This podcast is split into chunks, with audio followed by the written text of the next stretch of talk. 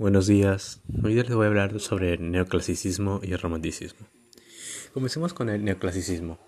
El término neoclasicismo surgió en el siglo XVIII para denominar al movimiento estético que venía a reflejar en las artes los principios intelectuales de la Ilustración, que desde mediados del siglo XVIII se venían produciendo en la filosofía y que consecuentemente se habían transmitido a todos los ámbitos de la cultura, aunque coincidiendo con la decadencia de Napoleón, Bonaparte, el neoclasicismo fue perdiendo adeptos en favor, del romanticismo, con el deseo de repetir y repercutir las huellas del pasado.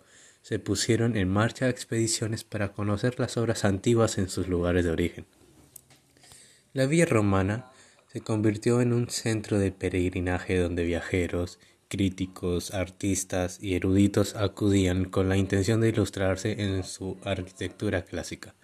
Entre ellos estaba el prusiano Joachim Winckelmann, quien nació en 1717 y murió en 1768, un entusiasta admirador de la cultura griega y un detractor de rococo francés. Su obra, llamada Historia del arte en la antigüedad, la cual fue ilustrada en 1764, es una sistematización de los conocimientos artísticos desde la antigüedad a los romanos. El romanticismo. El romanticismo es un movimiento cultural que se, originó en Alemania y en Reino Unido a finales del siglo XVIII como una reacción revolucionaria contra la Ilustración y el neoclasicismo, confiriendo prioridad a los sentimientos. Es considerado como el primer movimiento de cultura que cubre el mapa completo de Europa. En la mayoría de las áreas estuvo en su apogeo en el periodo aproximado de 1800 a 1850. Luego de este periodo se dio a su lugar al positivismo, que fomenta el pensamiento crítico y el empirismo como bases del conocimiento y la sociedad. El romanticismo es un movimiento cultural crucial para poder comprender la cultura occidental moderna.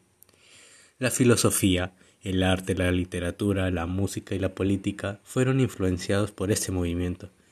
Durante el turbulento periodo que se extendió entre el periodo que se conoce como revoluciones burguesas, que en su definición política se conocen como revoluciones liberales, en ese periodo, el mundo occidental se había sacudido por la revolución de las trece colonias de Inglaterra en 1776, la Revolución Francesa en 1789 y por la primera revolución industrial que empezaba a cambiar la vida tradicionalmente agraria.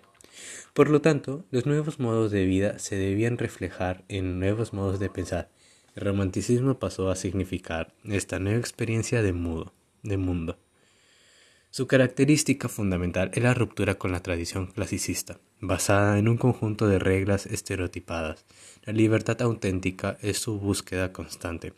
Por eso, su rasgo revolucionario es incuestionable, debido a que el romanticismo es una manera de sentir y concebir la naturaleza, así como a la vida y al ser humano mismo es que se presenta de manera distinta y particular en cada país donde se desarrolla, incluso dentro de una misma nación.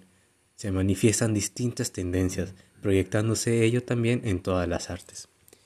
El romanticismo es una reacción contra el espíritu racional y crítico de la, ilustración y el clasicismo, y favorecía ante todo la conciencia del yo como entidad autónoma y frente a la universalidad de la razón dieciochesca, dotada de capacidades variables e individuales como la fantasía y el sentimiento.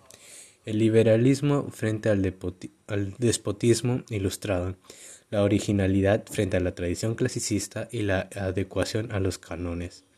Cada hombre debe mostrar lo que hace único. la creatividad frente a la imitación de lo antiguo hacia dioses de Atenas, la nostalgia de paraísos perdidos de la infancia o de una nación, la obra imperfecta, inacabada y abierta frente a la obra perfecta, concluida y cerrada. Muchas gracias por su atención.